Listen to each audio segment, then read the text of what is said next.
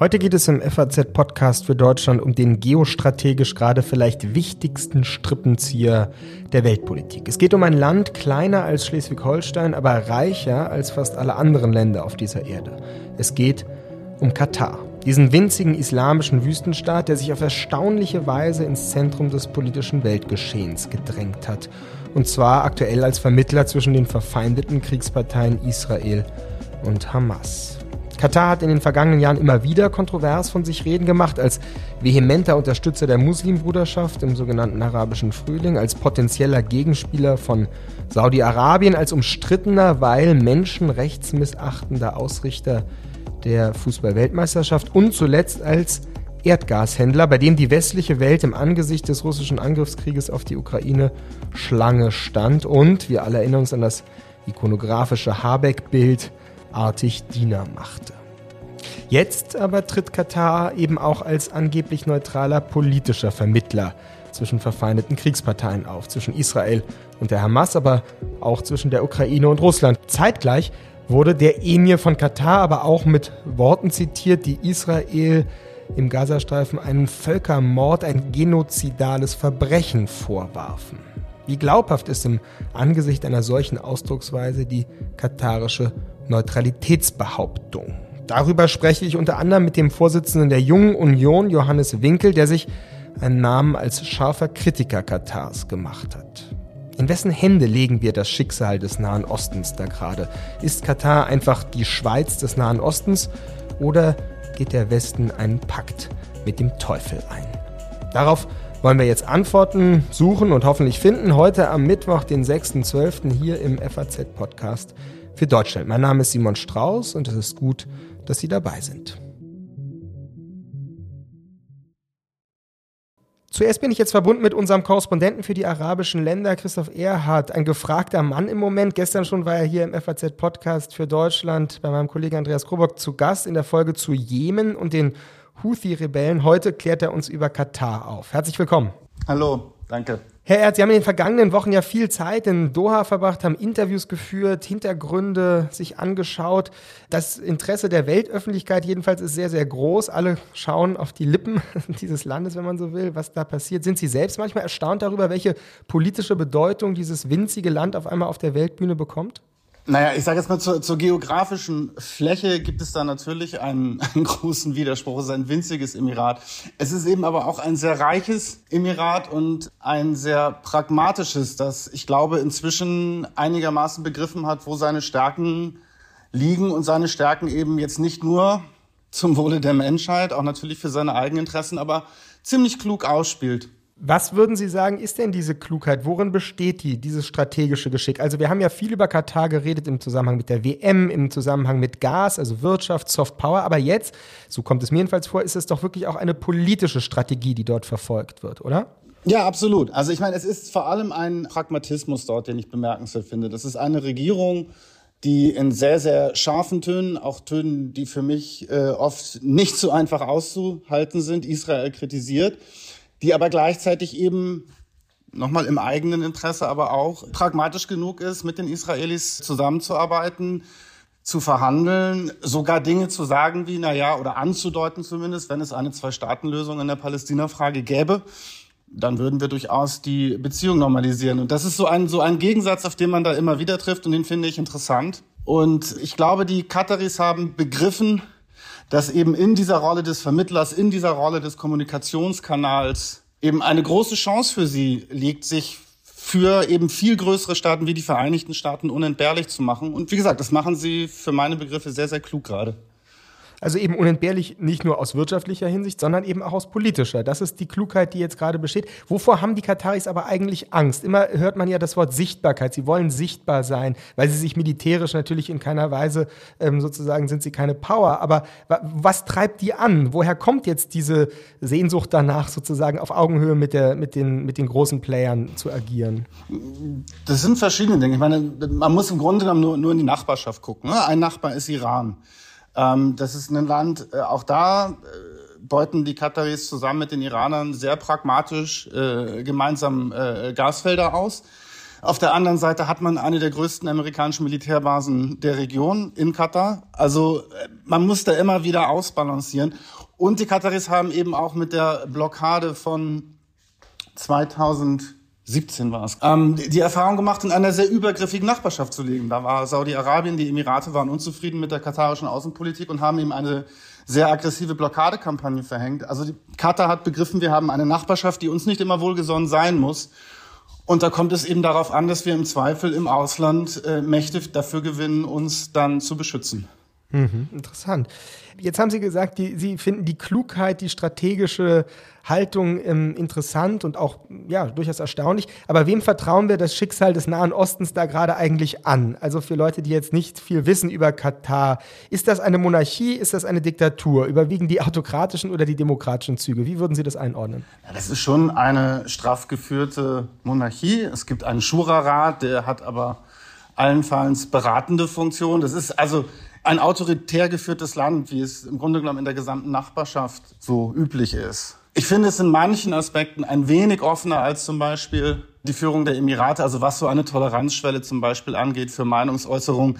Aber natürlich würde also niemand in Katar auf die Idee kommen, sollte niemand auf die Idee kommen, eben die Politik des, des Emirs öffentlich zu kritisieren. Da bekommt man Ärger. Mhm. Sie haben ja jetzt unlängst mit dem katarischen Regierungschef äh, gesprochen. War das äh, leicht, so ein Interview zu bekommen mit ihm? ja, leicht, leicht bekommt man, glaube ich, am Golf ziemlich, ziemlich kein Interview. Also das war schon Ergebnis von jetzt über Jahre gepflegten Arbeitsbeziehungen. Also die Kataris nehmen schon zur Kenntnis, wer immer wieder ins Land reist. Ich war eben 2017 bei der Blockade schon da, bin immer wieder hingefahren, habe eben Kontakt gehalten zu Leuten. Und dann kann man eben Glück haben. Und im, am Ende muss man natürlich auch immer äh, schauen, äh, an welche Öffentlichkeit will sich die Regierung gerade wenden. Und das entscheidet natürlich auch darüber, ob es dann am Ende eine deutsche Zeitung ist oder eine französische zum Beispiel. Aber es ist nicht einfach, nein. In dem Interview fand ich natürlich ein, eine Passage interessant, wo Sie relativ klar nochmal gefragt haben, wie die Sympathien dieses Landes mit der Hamas eigentlich wirklich aussehen. Und da fand ich, gab es doch eine ausweichende Antwort. Wir sympathieren grundsätzlich nur mit Menschen und nicht mit politischen Parteien oder politischen Ideologien. Ist das wirklich glaubhaft oder, wenn man Hand aufs Herz ganz klar sagen würde, überwiegt die Sympathie am Ende eines islamischen Landes doch stärker, stärker mit der Hamas als mit Israel? Wenn man die Frage so formuliert, ist es, glaube ich, eine andere. Ich glaube, ähm, also ich glaube, der Grund, warum der Regierungschef da ausweichend geantwortet hat, ist, dass er natürlich im Blick behalten muss, dass Katar zwischen der Hamas und Israel vermittelt. Das heißt, in dem Moment, in dem er also öffentlich sagt, nein, wir haben überhaupt keine Sympathien für die Hamas, ähm, beschädigt er seine Funktion als Vermittler. Wenn man mhm. sozusagen da im, im, Zweifel für den Angeklagten äh, sagen will. In meinen Gesprächen dort mit Regierungsmitarbeitern habe ich eigentlich von keinem irgendwie durchklingen hören, dass man Sympathien zur Hamas hat. Katar hat oder Katar äh, gefällt sich auch darin, wirklich ein, ein sehr energischer Verfechter dieser palästinensischen Sache zu sein. Daher kommt dann eben auch dieser zum Teil scharfe Ton. Wie gesagt, auch für meine Ohren äh, oft schwer zu ertragende Ton. Also in der, sagen wir mal, anti-israelischen Rhetorik die, die lässt relativ wenig Zweifel, auf, welchen, auf wessen Seite man da steht. Aber für die Hamas als solche, für eine Terrororganisation, die Unruhe in einer Region stiftet, in der die katarische Regierung eigentlich nichts anderes erreichen will, als Ruhe zu haben, da ist es gar nicht ein Katar, also das, das passt nicht zusammen. Mhm, mh. eine, eine Regierung, die eigentlich, der eigentlich an Ruhe gelegen ist, hat keine überbordenden Sympathien für eine, für eine, für eine Terrororganisation. Ich glaube, das ist so ein bisschen etwas, was so nachhängt, ist, glaube ich, die Zeit aus den Aufständen von 2011, also dem sogenannten arabischen Frühling, wo Katar eben eine andere Außenpolitik geführt hat, eben eine expansive, eine aggressive und wo man sich eben vor allem der islamistischen Muslimbruderschaft äh, bedient hat. Und es geht in der deutschen Debatte gerade immer unter, dass sich diese Politik eben geändert hat nachdem der Emir 2013 an die Macht gegangen ist. Und gerade der Emir und dieser Regierungschef und Außenminister haben eben auch äh, die, die Orientierung der katarischen Außenpolitik verändert. Und das muss man immer wieder sagen, weil es oft in Vergessenheit gerät. Und dass sie einflussreiche Hamas-Spitzenleute im Land beherbergen, ist dann auch eher ein strategisches Ziel, würden Sie sagen, kein Zeichen von Sympathie. Also die Kataris selber heben gebetsmühlenartig hervor. Wir sind seinerzeit gefragt worden, 2012, als eben die Hamas ihr, ihr politisches Büro in, in, in Damaskus zugemacht hat. Und zwar von den Amerikanern gefragt worden, können wir es nicht in Doha machen, ist, ist es besser, als es zum Beispiel in Teheran zu haben, wo, wo man dann eben keinen Gesprächskanal hat. Und ich halte, mhm. das, ich halte das für glaubwürdig. Natürlich haben die Kataris eine andere Toleranz. Also für uns sind Bilder, wo dann Haniyeh den iranischen Außenminister zur Begrüßung in Doha äh, mit mit äh, triumphierenden Umarmungen begrüßt, schwer zu ertragen. Womöglich stören sich die Kataris bei weitem nicht so sehr daran, wie wir das tun. Aber da wirklich von einer Sympathie für die Hamas zu sprechen, ich halte das für, für zu kurz gegriffen. Vielen Dank, Herr Erhard, für diese interessanten Hintergründe. Vielen Dank Ihnen. Gerne. Von einer katarischen Sympathie mit der Hamas zu sprechen, hält unser FAZ-Nahostkorrespondent für zu kurz gegriffen. Das ist eine wichtige, überraschend deutliche Aussage. Das Schwarz-Weiß-Denken, das hierzulande oft um sich greift und ein islamisches Land per se in die Schublade Hamas-Sympathisant steckt, ist offenbar wirklich ignorant. Wenn das Interesse Katars vor allem Ruhe ist, warum sollte es dann Unruhestifter unterstützen? Ja, Warum? Warum gibt es dann aber doch die Vorwürfe der Terrorfinanzierung? Berichte zum Beispiel aus Israel, die von LKWs voller Geld handeln, die in den Gazastreifen gerollt sein sollen? Alles nur zur Unterstützung der Zivilbevölkerung? Oder spielt Katar doch ein heimliches doppeltes Spiel, kommuniziert und wandelt seine Haltung geschickt, je nachdem, zu wem es spricht? Katars Israel-Feindlichkeit jedenfalls, die auch dort in höchsten politischen Kreisen vorherrscht, ist seit gestern kein Geheimnis mehr. Derselbe Mann, der hier letztes Jahr im Rahmen einer Pressekonferenz mit Bundeskanzler Scholz freundlich über die Weltoffenheit seines Landes redete. Jeder ist in Doha willkommen. Wir hindern niemanden daran, nach Doha zu kommen, egal welchen Hintergrund er hat oder welchen Glauben er vertritt. Katar ist ein sehr gastfreundliches Land. Spricht hier gestern bei seiner Eröffnungsrede zum Gipfeltreffen der Staats- und Regierungschefs des Golf-Kooperationsrats in Doha wenig weltoffen über Israel. Dies ist ein von Israel begangener Völkermord. Die von den israelischen Besatzungstruppen gegen den Gazastreifen und die Gazaner verübten Massaker verstärken das Gefühl der Ungerechtigkeit und des Fehlens einer internationalen Legitimität.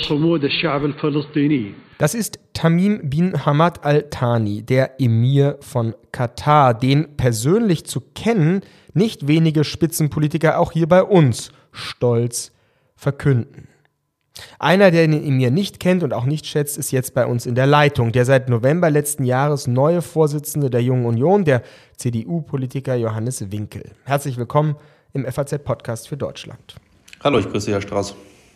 Herr Winkel, in der Debatte um Katar haben Sie sich als scharfer Kritiker profiliert. Sie haben die Bundesregierung letztes Jahr zu einem Boykott der Fußball-Weltmeisterschaft aufgerufen und selbst aus Protest kein einziges Fußballspiel angeschaut. Ist das richtig? Ja, das ist richtig. Ähm, das war damals meine Position, beruhte aber nicht wie zu einem großen Teil in der öffentlichen Debatte auf der Politik von Katar, ich sag mal auf der Gesellschaftspolitik, sondern schlicht und ergreifend aufgrund der Tatsache, dass für diese Weltmeisterschaft ungefähr 10.000 Arbeiter gestorben, man könnte ehrlicherweise sagen auch äh, ermordet worden sind.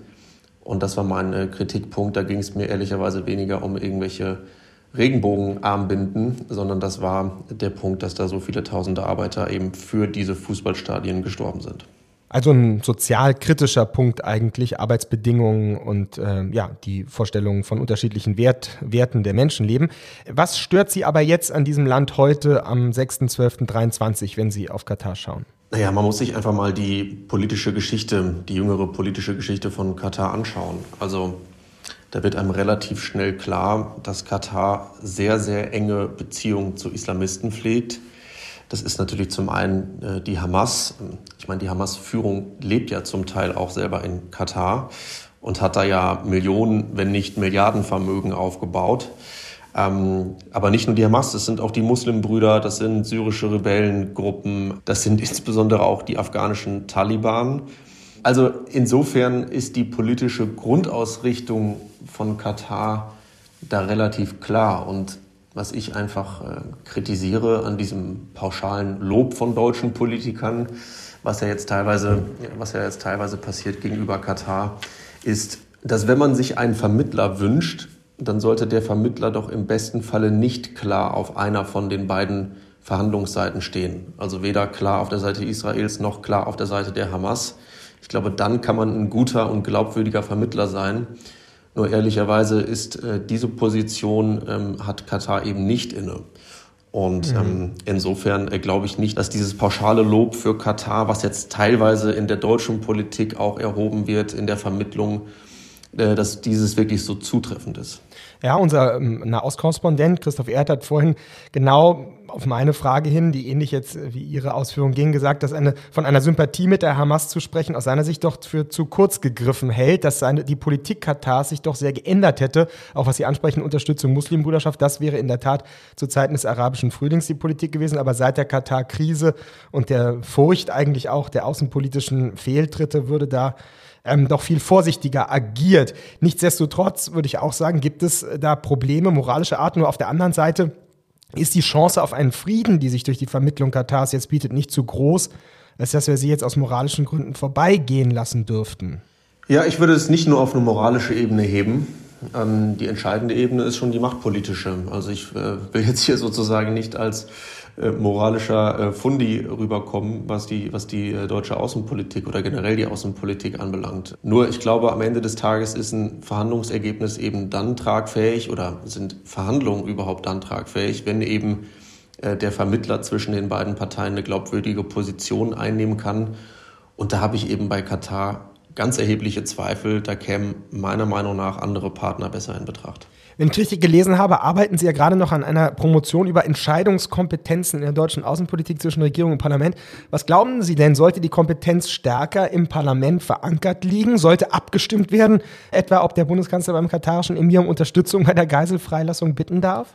Ja, grundsätzlich ist die Außenpolitik sehr stark auf der, Seite, auf der Seite der Regierung in der deutschen Geschichte, was aber ehrlicherweise im Grundgesetz eigentlich keine wirkliche Entsprechung findet. Äh, also das Bundesverfassungsgericht hat diesen Parlamentsvorbehalt bei der Bundeswehr einfach erfunden, den es ja gibt und der, glaube ich, auch, auch gut ist, dass die Bundeswehr eine Parlamentsarmee ist und nicht einfach per Regierung einfach irgendwo hingeschickt werden kann, per Kabinettsbeschluss. Auf jeden Fall sollte man darüber auch, auch im Bundestag äh, diskutieren. Und was ich gerade ausgeführt hatte, ist, dass man natürlich nochmal umschauen muss, wer sind eigentlich glaubwürdige Partner. Und ich will auch das jetzt nicht einfach so leer im Raum stehen lassen, äh, sondern das tatsächlich mit einem Vorschlag verbinden, wer meiner Meinung nach ein Partner ist, der zwar auch eine Diktatur ist, ehrlicherweise wie fast überall im Nahen Osten, aber nicht diese, sage ich mal, intrinsisch islamistische äh, Motivation hat und zudem eben auch geografisch einfach dran ist am Konflikt, ähm, ist Ägypten. Und ähm, ich glaube, das wäre ein glaubwürdigerer Partner und am Ende des Tages auch ein mächtigerer Partner. Wobei es da, wie Sie ja selber andeuten, auch die Probleme gibt der Menschenrechte und der Unterdrückung der Opposition Absolut. und so. Absolut. Also Sie haben, Sie haben natürlich auch dort, habe ich ja deswegen ausdrücklich gesagt, natürlich ist, ist Ägypten keine, keine Demokratie, ist mir völlig klar. Nur, man muss in diesem Konflikt und man muss, glaube ich, ja nochmal sehen, dass nicht nur von der Hamas, sondern auch von anderen Ländern im Nahen Osten die Staatsräson ja wirklich darin besteht, Israel zu vernichten. Und deswegen braucht man meiner Meinung nach einen Partner, der glaubhaft eben diese Staatsdoktrin, diese Staatsräson im, im wahrsten Sinne des Wortes, äh, eben glaubhaft nicht hat. Und da habe ich ehrlich gesagt bei Katar schon große Zweifel, deshalb, weil ich mir schlicht und ergreifend die Geschichte anschaue und da sehe, dass sie ähm, ganz, ganz enge ähm, Verbindungen zu verschiedenen islamistischen äh, Gruppierungen haben, insbesondere zu der Hamas, aber eben auch zu den Taliban, zu den Muslimbrüdern ähm, überall in der Region. Und deswegen will ich da einfach mal ein Fragezeichen dran machen, ob das wirklich ein, ein tragfähiger Partner ist und ob das eine langfristige Strategie sein kann. Aber unbestritten ist ja schon, dass die Erfolge der Geiselfreilassung schon auf das Konto jetzt der katarischen Unterhändler geht, oder? Also da muss man ihnen ja irgendwo schon auch dankbar sein, dass das jetzt stattgefunden hat. Ja, das stimmt. Äh, das zeigt natürlich auch, wie eng äh, ihre Verbindungen zu Hamas sind.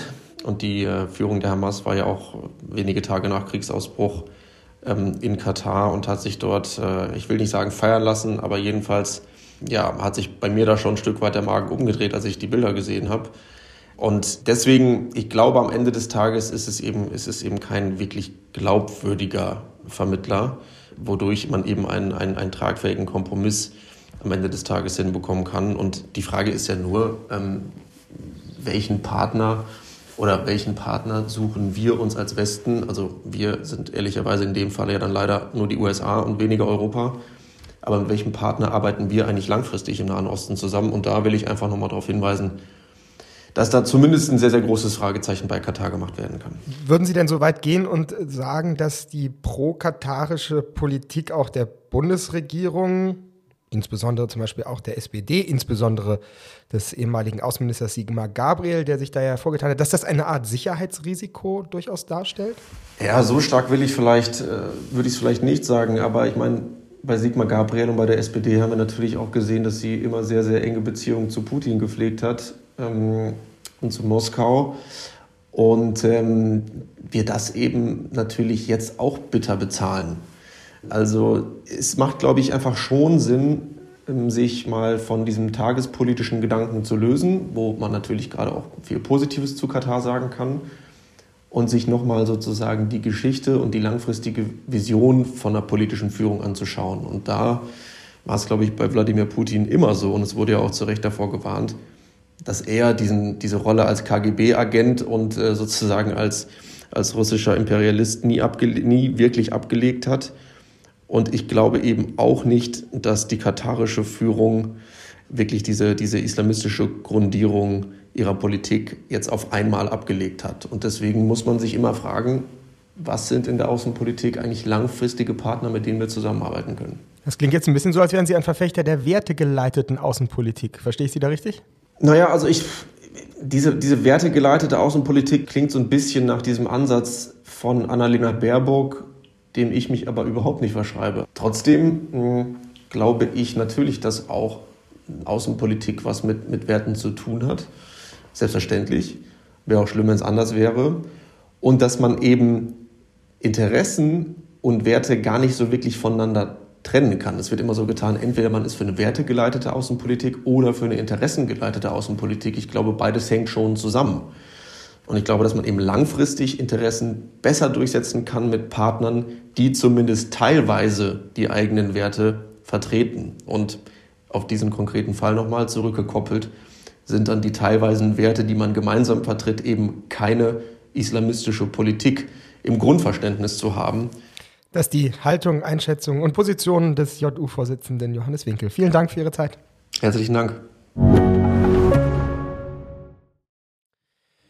Eine wirklich wertegeleitete Außenpolitik, so der JU-Vorsitzende, würde sich vor Katar in Acht nehmen.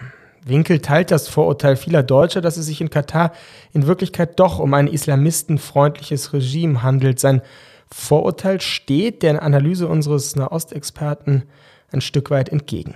Zum Schluss wollen wir da jetzt noch etwas näher ranzoomen und ein Schlaglicht auf einen entscheidenden Machtapparat der katarischen Regierung werfen, den Fernsehsender Al Jazeera. 1996 in der katarischen Hauptstadt Doha gegründet, erreicht der in Scheichbesitz befindliche Sender ein Millionenpublikum, nicht nur in arabischen Staaten, sondern auch in Afrika. Hier bei uns im Westen wurde Al Jazeera in seiner englischsprachigen Version lange Zeit von vielen, auch von mir persönlich, als eine Art BBC des Nahen Ostens wahrgenommen und für seine Berichterstattung aus entlegensten Gegenden der Welt geschätzt. Seit dem Hamas-Massaker in Israel am 7. Oktober hat sich dieses Bild allerdings stark eingetrübt. Der Vorwurf einer Pro-Hamas-Propaganda steht im Raum, geduldet oder gar befeuert von der politischen Führung in Katar.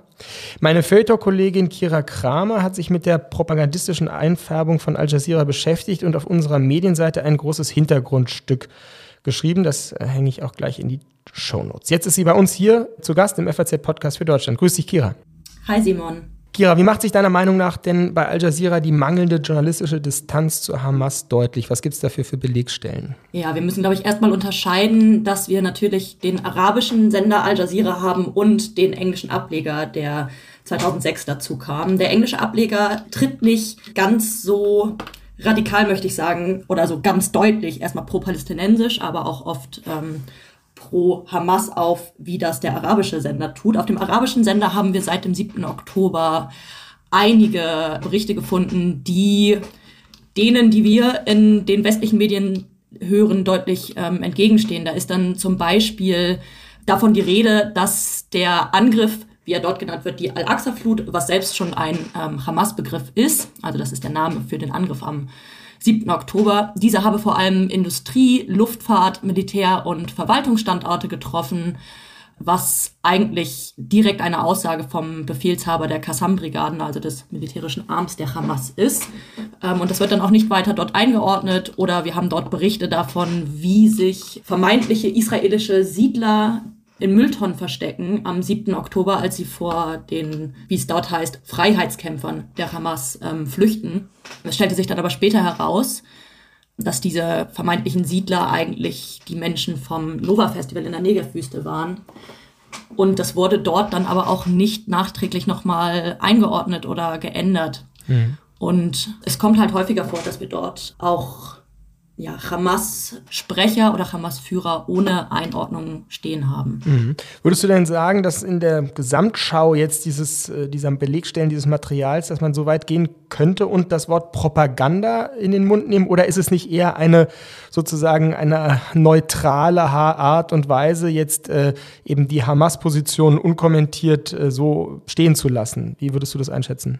Ich wäre erstmal vorsichtig mit dem Begriff Propaganda und es lässt sich Al Jazeera, ich habe ja auch ähm, mit zwei ausgemachten Experten zu dem Thema noch gesprochen. Zum einen ähm, mit dem Medienforscher Asiem El Difraoui und auch Petra Ramsauer, die lange beide in der arabischen Welt unterwegs waren und dazu geforscht haben und beide ähm, tun sich schwer, Al Jazeera wirklich zu greifen. Deswegen, wenn dann natürlich solche Begriffe wie Freiheitskämpfer stehen in Bezug mhm. auf die Hamas, das nach dem 7. Oktober dann hat das auf jeden Fall propagandistische Züge. Allerdings den Sender als Ganzes ähm, propagandistisch zu bezeichnen, fällt mir schwer, weil wir eben auch nach dem 7. Oktober beispielsweise einen Sprecher der israelischen Armee dort gehört haben, der die Einwohner im Gazastreifen dazu aufrief, sich in den Süden des Landes zu bewegen, weil ja, sie sich da vor Raketenangriffen schützen sollten. Und ohne Al Jazeera hätte auch das die Menschen in Gaza wahrscheinlich niemals erreicht. Also es wird schon versucht, Neutralität zu wahren, was aber ja, in vielerlei Hinsicht eine deutliche Schlagseite bekommt durch genau diese Sachen, die ich meinte, das Framing von vermeintlichen Freiheitskämpfern oder was auch spannend war, ist, dass dort ein Bericht online gegangen ist nach dem 7. Oktober, wo angeblich gezeigt wurde, wie gut die ähm, Hamas-Terroristen eine ja, entführte Geisel, eine israelische Frau behandeln würden. Und dieses Video sollte unbedingt geteilt werden, weil das zeigen würde, dass sie sich ja an muslimische Werte und all sowas halten würden. Mhm. Du schreibst ja in deinem Text auch, dass Al Jazeera Ende der 90er Jahre der erste arabische Sender war, der Israelis als Gäste überhaupt einlud und der erste Sender, auf dem Hebräisch zu hören war. Also in einer gewissen Weise ist ähm, Al Jazeera eigentlich ein Abbild dessen, was wir auch in dieser ganzen Folge immer wieder beobachten, diese Widersprüchlichkeit von Katar. Einerseits eben jetzt als Vermittler, andererseits als Unterstützer der Hamas ähm, aufzutreten. Das spiegelt sich doch in einer gewissen Weise da eins zu eins wieder. Also man kann es nicht greifen, so vieles ist so doppelbödig, unklar. Das ist eine, scheint eine Art von Strategie zu sein, die dieses, dieser Staat überhaupt fährt und eben auch hier medial als Soft-Power-Institution sozusagen äh, ausexerziert, oder? Ja, absolut. Also ich glaube, das beschreibt es ziemlich gut, wie du gesagt hast. Wenn wir in die Geschichte von Al Jazeera gucken, dann ähm, haben die sich in vielerlei Hinsicht auch verdient gemacht um einiges. Wie du gerade sagtest, die israelische Gäste im arabischen Fernsehen, da waren sie die ersten, ähm, sie hatten da auch eine Sendung, die hieß, wenn man das auf Deutsch übersetzt, ähm, die entgegengesetzte Richtung. Da sprach dann zum Beispiel eine Frau im Minirock mit einer vollverschleierten. Damals gab es dann große ähm, Widerstände aus der arabischen Welt damals, dass sowas dann gezeigt wurde. Oder sie waren natürlich auch damals, als Osama bin Laden gesucht wurde, diejenigen, die an Videos mit ihm kamen und diese ausgestrahlt haben. Oder zum Beispiel auch die ersten, die ähm, beim Beginn des arabischen Frühlings dabei waren. Insofern es ist jetzt nicht so, dass man halt klar sagen kann, da ist alles schlecht. Es ist aber auf jeden Fall so, dass sie natürlich an Katar hängen, an der Finanzierung der Herrscherfamilie in Katar und dadurch vieles machen, aber ganz sicher nicht in Kritik zu Katar sich zu stellen. Das hat sich dann zum Beispiel auch ähm, während der WM gezeigt, als dort nicht über die WM-Baustellen ähm, kritisch berichtet wurde, wie sonst quasi überall auf der Welt. Ja, sodass wir davon ausgehen können, dass wir hier eben auch immer ungefähr die Position wiedergespiegelt bekommen, die auch das katarische, die katarische Herrscherfamilie haben. Vielen, vielen Dank, Kira Kammer, für deinen Hintergrundbericht und jetzt deine Zeit hier bei uns im FAZ-Podcast für Deutschland. Deinen Text, wie gesagt, hänge ich in die Show Notes. Vielen Dank dir. Sehr gerne. Ciao. Die Hamas-Freundlichkeit von Al Jazeera wird umso klarer, wenn man im Gegensatz dazu ein scharf geführtes Interview hört, das eine Moderatorin von Al Arabiya mit einem Hamas-Führer Ende Oktober hatte. Ist das Teil der Ideologie der Hamas, Zivilisten so zu behandeln? Schwester, ich sagte Ihnen, dass Hamas, die Al-Qassam-Brigaden und unsere Militärorganisationen ihren Widerstand auf die Besatzungstruppen, auf die Soldaten legen. Aber in allen Kriegen gibt es zivile Opfer. Wir sind dafür nicht verantwortlich. Werden Sie sich für das, was am 7. Oktober geschehen ist, beim israelischen Volk entschuldigen? Bei allem nötigen Respekt, Ihre Frage, verzeihen Sie, dass ich das sage, Israel sollte um Entschuldigung bitten. Sie haben gefragt und ich antworte ganz klar, Hamas tötet Zivilisten nicht mit Absicht. Wir sind auf Soldaten fokussiert. Punkt. Al-Arabiya, das nun zum Hintergrund, ist ein Nachrichtensender in den Vereinigten Arabischen Emiraten und gilt als größter Konkurrent von Al Jazeera. Dass Medien, die so eng mit den politischen Führungszirkeln ihrer Länder zusammenhängen, immer auch interessengeleitete Soft Power ausüben, ist offensichtlich. Wie schauen wir also auf Katar heute am 6. Dezember, Nikolaus? Unbestritten ist, dass sich das Land um die Befreiung israelischer und nun offenbar auch ukrainischer Geiseln verdient gemacht hat. Trotzdem steht der Bewunderung für das strategische Geschick auch die wertegeleitete Skepsis an der doppelbödigen Kommunikation Katars gegenüber. Bei aller Kritik an unseren eidgenössischen Nachbarn nach einer Schweiz des Nahen Ostens klingt das, was wir heute gehört haben, nicht gerade. Das ist schon ein weitaus heiklerer Partner, den sich die westliche Welt da ausgesucht hat. Ein Land, das lange Zeit bitterarm war, dann durch den Erdölboom quasi über Nacht reich wurde und sich seitdem darum bemüht, nicht wieder aus dem Blick der Mächtigen verdrängt zu werden. Für dieses Ziel, so scheint es, ist Katar fast jedes Mittel recht. Es kauft europäische Fußballclubs, unterstützt PR taktisch geschickt den Kampf gegen Klimawandel und befreundet sich mit allen politischen Seiten, auch und gerade den Extremen. Es geht um Sichtbarkeit in der Weltöffentlichkeit. Die wird nicht mehr nur durch Soft, sondern zunehmend auch durch Hard Power erzwungen. Was neben den taktischen Zielen von Katar ihre wirklichen außenpolitischen Überzeugungen, ihre prägenden Werte sind, das bleibt auch heute im Dunkeln. Darüber reden die Kataris nicht gern, deshalb fällt eine so unverblümte Aussage, wie sie der Emir gestern in Doha gemacht hat, besonders auf. Ja, während wir gestern hier im FAZ-Podcast für Deutschland mit Jemen den Fokus auf ein besonders armes und politisch schwaches Land gerichtet haben, stand heute mit Katar gewissermaßen das andere Ende der Fahnenstange im Zentrum. Ich jedenfalls habe eine Menge gelernt und empfehle Ihnen, so Sie noch nicht gehört haben, die Jemen-Folge meines Kollegen Andreas Krobock, also gewissermaßen das PFD hören im Doppelpack. Auch morgen geht es hier wieder weiter mit einer neuen Folge des FAZ-Podcasts für Deutschland. Mein Name ist Simon Strauß. Mitgeholfen haben heute dankenswerterweise Kevin Gremmel und Eva Schott und Sie, liebe Hörerinnen und Hörer, durch Ihre Aufmerksamkeit. Machen Sie es gut und bis ganz bald.